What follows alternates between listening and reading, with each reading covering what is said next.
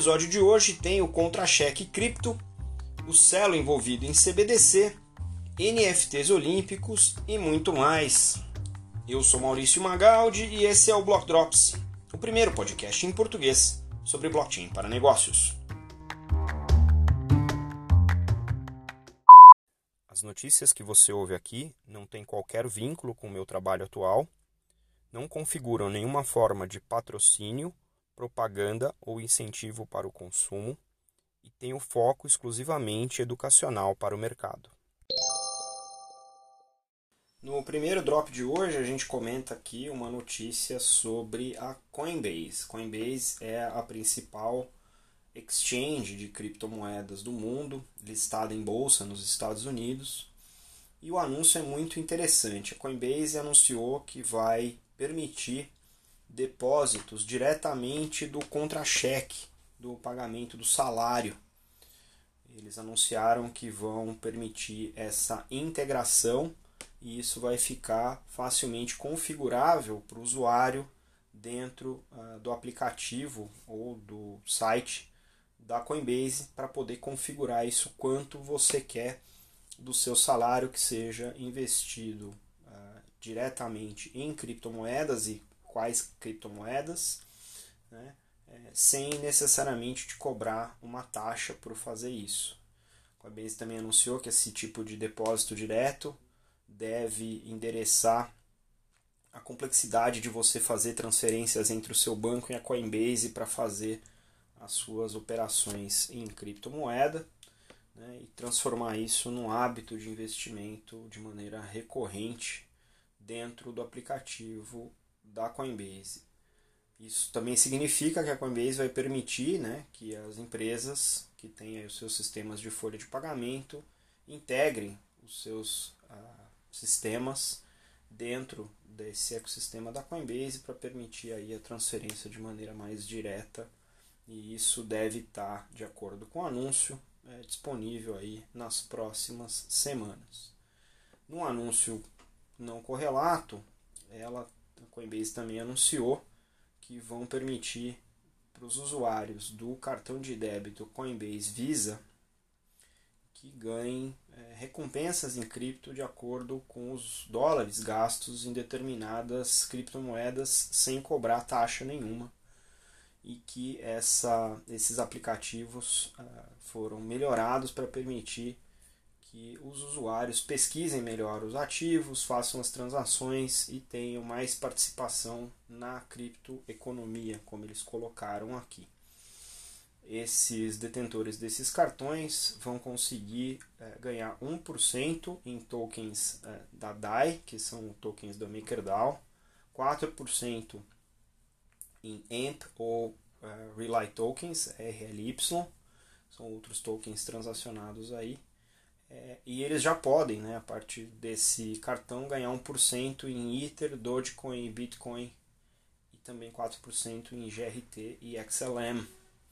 Ou seja, isso mostra aí uma tendência, né, reforça isso que a gente está falando, não só de que grandes players como a Coinbase e a Visa estão uh, cada vez mais presentes né, na, na vida de quem uh, não atua ainda no espaço das criptomoedas, mas estão trabalhando ativamente para tornar a experiência do usuário algo cada vez mais simples para que todo mundo possa participar da chamada aí criptoeconomia. A segunda nota de hoje a gente fala sobre o anúncio feito pela Celo. Celo é uma blockchain aberta, pública, voltada aí para a utilização de aplicações em mobile. E eles anunciaram aqui o Provo, ou Aprovo, né? P-R-O-V-O, que é um sandbox dedicado para entidades públicas e regulatórias que permita bancos centrais explorarem e experimentarem com as chamadas CBDCs, Central Bank Digital Currencies, na sigla em inglês, e também com outros tipos de ativo. Como central, os bancos centrais têm buscado né, testar, é, experimentar, fazer é, iterações e, e, e testes baseados em diversos modelos né, de CBDC, a ideia é que essa plataforma Provo permita que as autoridades façam seus testes, façam seus designs, implementem seus mecanismos de maneira permissionada ou não permissionada, de maneira pública, dentro da plataforma Celo, da blockchain, sem interferir nos ambientes de é, risco, né, como se fosse realmente isolado aí nesse sandbox. A ideia desse novo ambiente de teste é permitir que os clientes da Celo, e aqui nós estamos falando de entidades regulatórias, né, façam testes de emissão, de distribuição, de diferentes níveis de privacidade, de monitoramento dessas CBDCs, permitindo acesso à testnet da Celo com a, essa emissão desses tokens ou das criptomoedas ou das moedas nacionais, visualizem todos os fluxos de transação, façam decisões baseadas nos monitores de análise e possam inclusive é, experimentar o uso da plataforma Celo como uh, usuários finais, né, permitindo que essa experimentação seja feita de maneira eficiente, de baixo custo, né, num uh, telefone celular qualquer, totalmente aí uh, equipado com essa blockchain da Celo. Além desse acesso às tecnologias, a Celo também está disponibilizando através do C-Labs os engenheiros, economistas e os especialistas em políticas uh, regulatórias né, e, e, o acesso a toda a comunidade de desenvolvedores uh, e de tecnologistas que apoiam a Celo globalmente, oferecendo ainda as ferramentas e os recursos para entender como o C-Labs pode de fato transformar essas experimentações em algo que possa ser utilizado no mundo real para esse tipo de aplicação. A Celo está em uh, desenvolvimento desde 2017. É uma comunidade grande, já tem a mainnet, tem o ativo nativo dessa mainnet que é o Celo. Tem duas stablecoins rodando, a CUSD e a C-Euro, que são equivalentes de é, dólar americano e, e euro, respectivamente. Tem aplicativos de pagamento mobile, está em várias exchanges, tem uma, um, uma rede de colaboradores em vários países, inclusive no Brasil.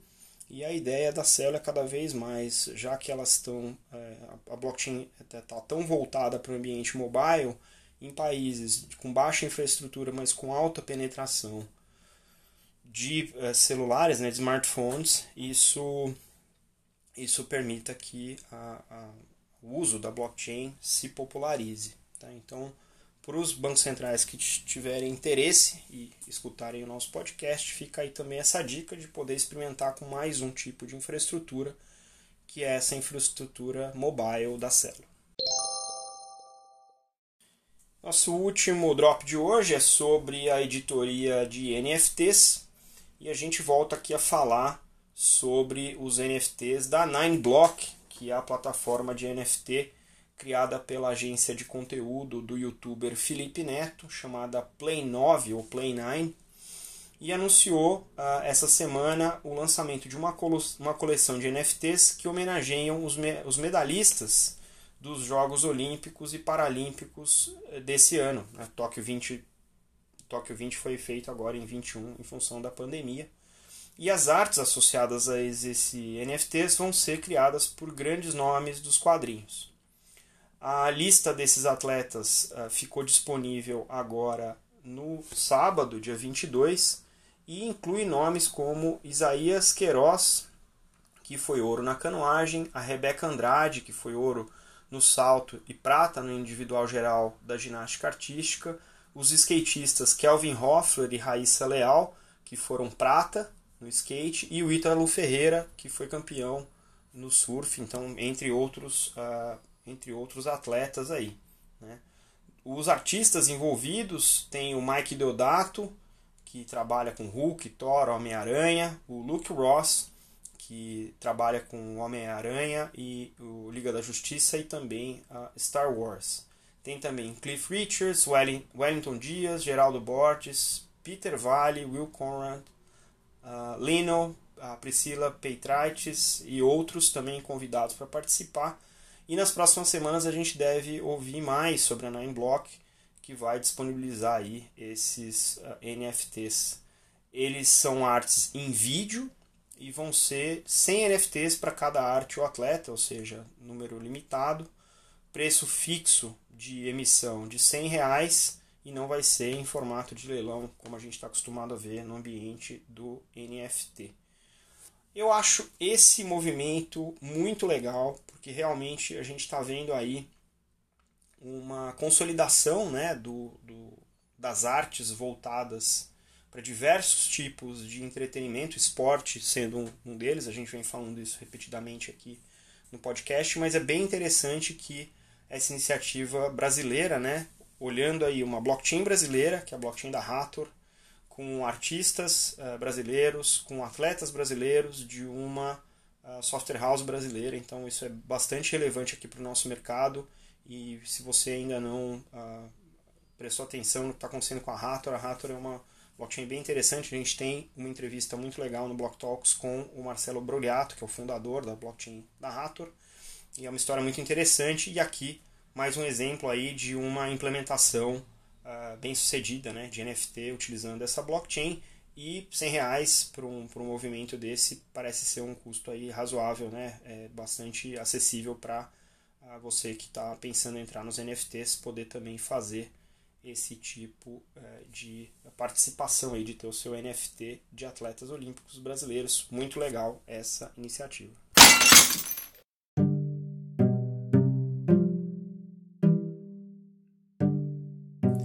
Muito mais aconteceu essa semana e eu não tive condição de digerir tudo para vocês, mas eu coloquei aí na descrição do episódio uma série de links, tem vários links sobre o uso de Ethereum no TikTok para NFTs também, uma criação de um metaverso baseado no Facebook, que diz que vai fazer isso de maneira muito responsável, a validação de avatares em NFT no Twitter, mais uma notícia do Twitter aí com blockchain o Societe Generale na França fazendo uma operação de empréstimos DeFi junto à MakerDAO, duas notas da Visa participando não só de CBDCs junto com o PayPal, mas também oferecendo uma plataforma de pagamento, transferência é, universal, é, uma rede de redes em blockchain. O anúncio da R3 que vai colocar no Corda um blockchain, uma funcionalidade na blockchain do Corda que vai fazer DeFi com token, muito interessante. A X Infinity anunciando a sua própria exchange e o pessoal do eSports da TSM anunciando NFTs no Solana. Muita coisa legal.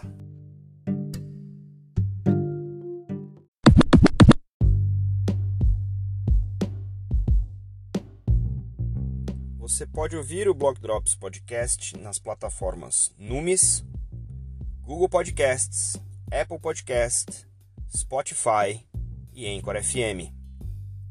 Entre em contato conosco através do e-mail blockdropspodcast@gmail.com, no Instagram blockdropspodcast e no Twitter blockdropspod.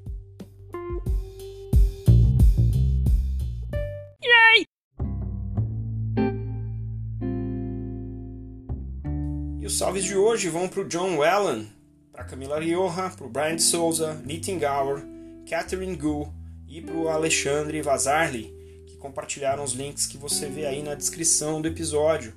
A gente fica por aqui, até a próxima, tchau!